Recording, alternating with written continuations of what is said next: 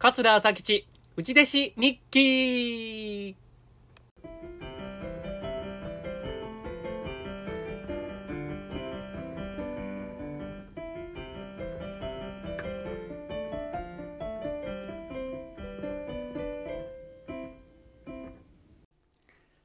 はい、ありがとうございます。桂朝吉です。桂朝吉内弟子日記のお時間です。今日も聞いていただいてありがとうございます。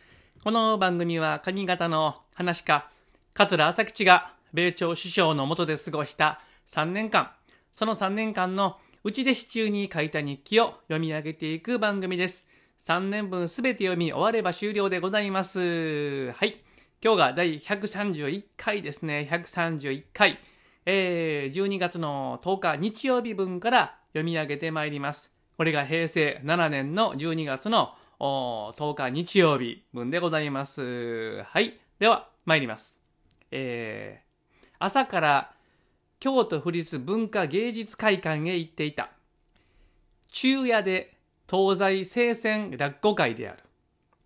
えーということなんですが、この東西聖戦落語会、えー実はこのですね、プログラムを貼ってるんですが、確かこれね、米朝首相が見に行ってきなさいってって言ってくれはったんですね。えーちょっとメンバーの紹介をしたいと思います。プログラムを貼ってますんで、すごいメンバーですよ。東西聖戦落語会。えー昼の部が2時開演なんですが、まず、えー桂しめたさん、えー動物園。はい。えーそして、桂吉兆師匠、うちの師匠、桂吉兆、宿屋町。はい。次がなんと、えー桂春団治師匠、小方目と書いてます。そして、中取りが古今亭新潮師匠、明けガラス。ね。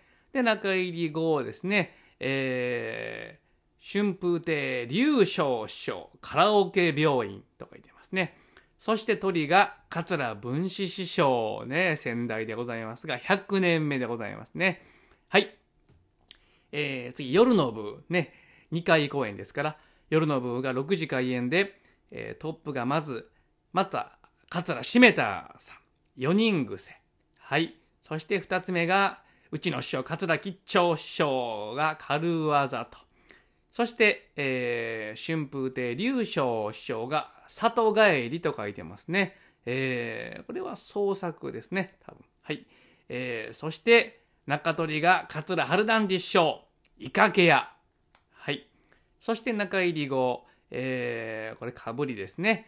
えー桂文枝師匠が次の御曜日という、えー話でございまして、そして鳥が古今亭新潮師匠の芝浜でございますね。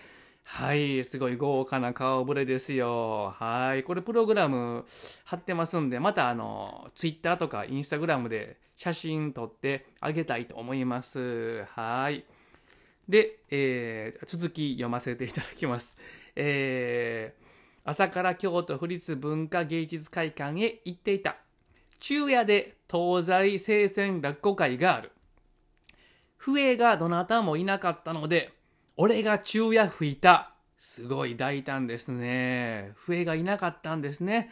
うん。まあもう27年ぐらい前でございますんで、今みたいにそんなにね、笛を吹ける人がたくさんいたというわけじゃないんですよ。ですから、こういうあの大きな会でもたまにこの笛がいないという状況があったんですね。東西聖戦落語会というこんな大きな会でも笛がいないというそういう状況があって、僕がたまたま笛を持っていたので、えー吹かせていただいたというね、うん、えー新潮師匠の出囃子、追い松が難しかった。追い松の三段目のところを使って貼って、ほとんど中の舞と同じだが、13くさびで上げてしまうので、ややこしい。えーちょっと専門的なこと書いてますけれども、えー染八兄さんにいろいろ教わった。軽技の渡り拍子の寸法とか、受け口をもっと開けた方がいいとか、えーかっここの方が音がめらないと書いてます。追い松を吹いてる時なんか、表紙まで取ってもらった。めっちゃ嬉しかった。はい。えーそれから、龍昇師匠から、若手の方々で分けてと言うて、1万円いただいた。春雨兄さんという方は、なかなか感じのいい人やと書いてますね。はい。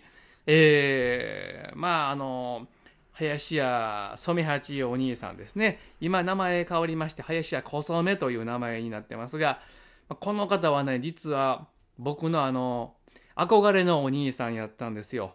もう笛がめちゃくちゃうまくて、えー、もうとにかくあの、このお兄さんみたいに、染八兄さんみたいな笛が吹きたいなとずっと憧れてまして、一生懸命僕も笛のお稽古を頑張りましたね。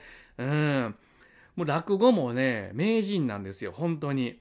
もう、林家染八兄さん、今小染ですが、屈斜味公爵とかね、住吉かごとかね、試し酒とか、もうめちゃくちゃ面白いんでございます。